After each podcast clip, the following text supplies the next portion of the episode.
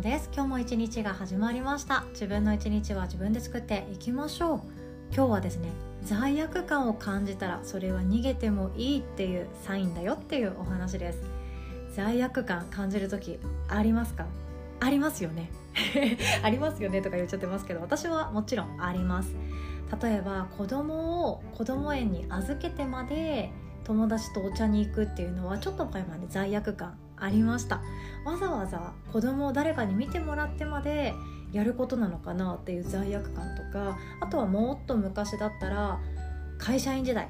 この一日を会社のために使ってまで私って過ごす価値あるのかなとかそんなイメージもありました。罪悪感って人それぞれ抱くポイントって違うと思うんですよね。例えばパートナーとか家族に黙って高級な買い物をする瞬間これを罪悪感に思う人もいればえそんなの全然自分のお金で買ってんだからいいじゃんっていう人もいると思います。他にも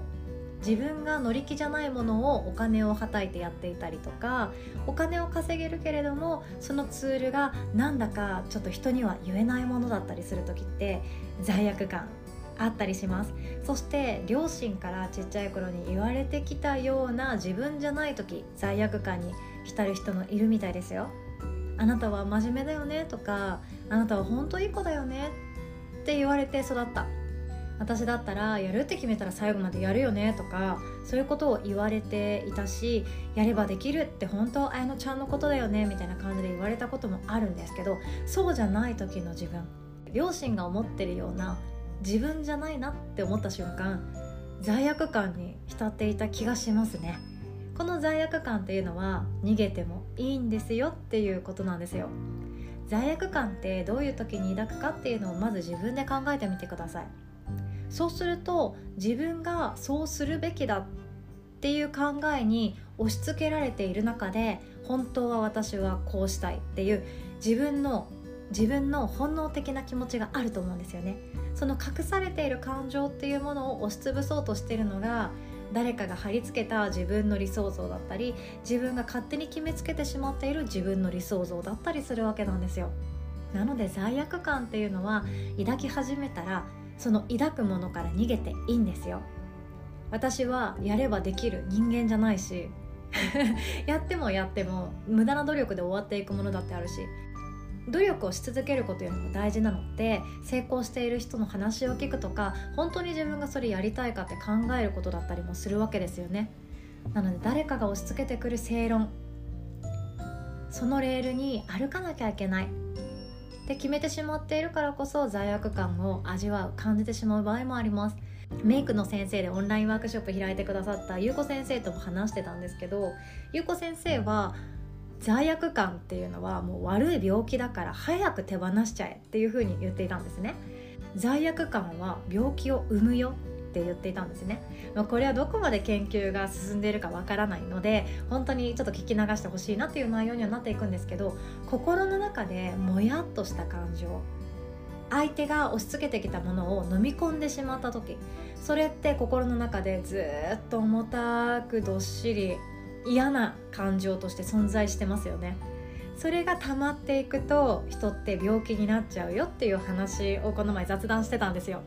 で私もこれは結構賛同側でちょっと感覚的なことになってしまうし医療とかそういうものがちゃんと解明してくれる話だったら私もちゃんとシェアしたいなと思ったのでこの生半可なシェアで申し訳ないんですけれども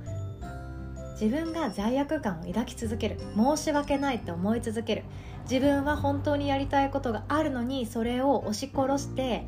求められていることをやり続ける。それって自分の人生自分に対して罪悪感を抱く感情なんですね。私って本当はこうしたいのにごめんね。でもお金稼がなきゃいけないからこうするねっていうその自分が本当はやりたくないけれども生きるために必要なことをやり続けていて自分の本当の気持ちが求めていないことをやり続けるっていうのは病気を招く可能性がある。っていうお話なんですね。人間って本当不思議な動物でロボット以上に実は精密に仕組み込まれているんじゃないかっていう話もあるんですね。これは私の同僚の話なんですけども会社員時代机に向かってパソコンする仕事の方がいらっしゃってで56人のチームで島っていうものがあるんですけどそこにみんなで顔見合わせながらできる島でチームとして仕事をしていくわけなんですね。で右隣にいる先輩大先輩がすごくその方の中でストレスフルだったんですよ。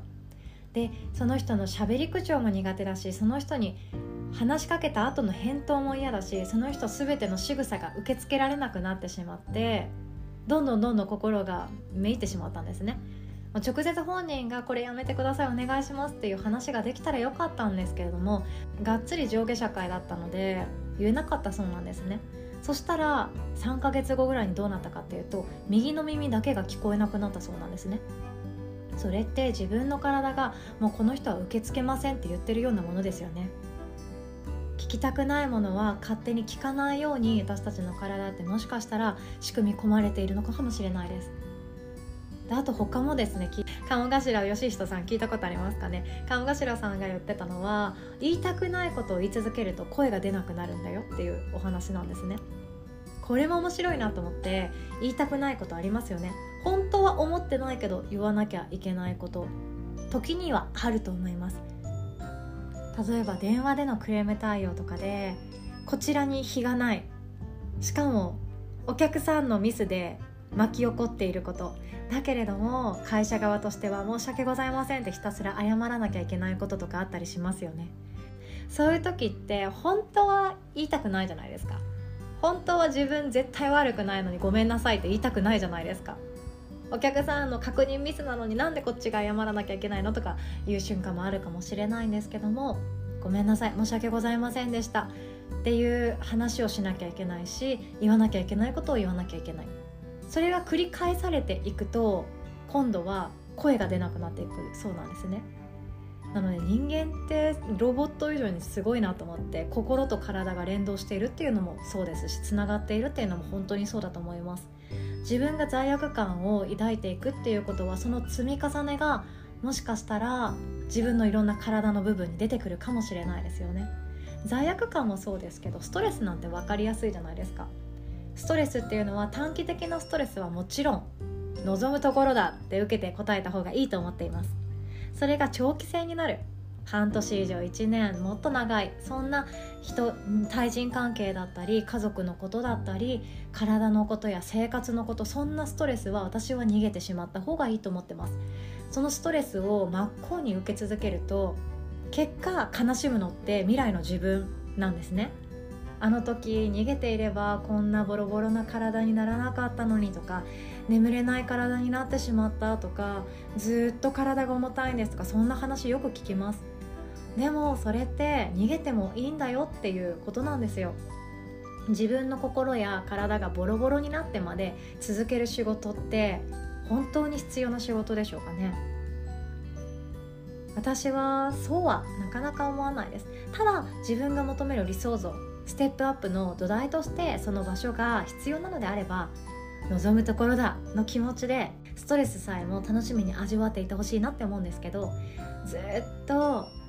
不要な感情辛い感情扁桃体がブルブル言わされるような感情っていうのを真っ向から受けていくと待っているのは猫背だったり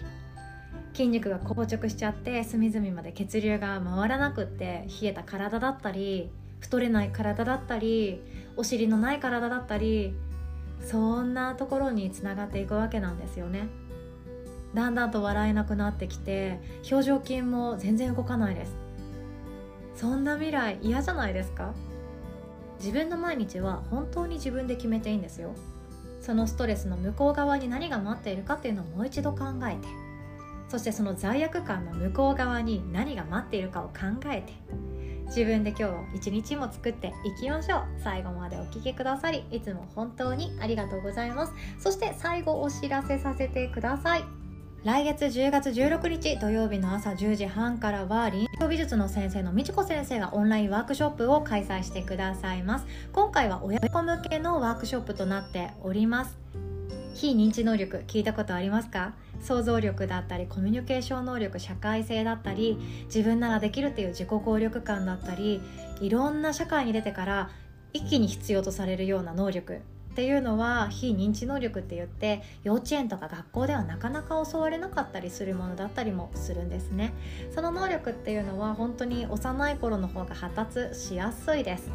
そこにフォーカスをし続けて美術の講師としていろんな幼児教育にも携わってこられた美智子先生だからこそ伝えられるオンラインワークショップになっておりますのでご興味ある方はヨガの日のホームページからチェックしていただけるととっても嬉しいです。では今日もお互い素敵な一日を作っていきましょう。おしまい。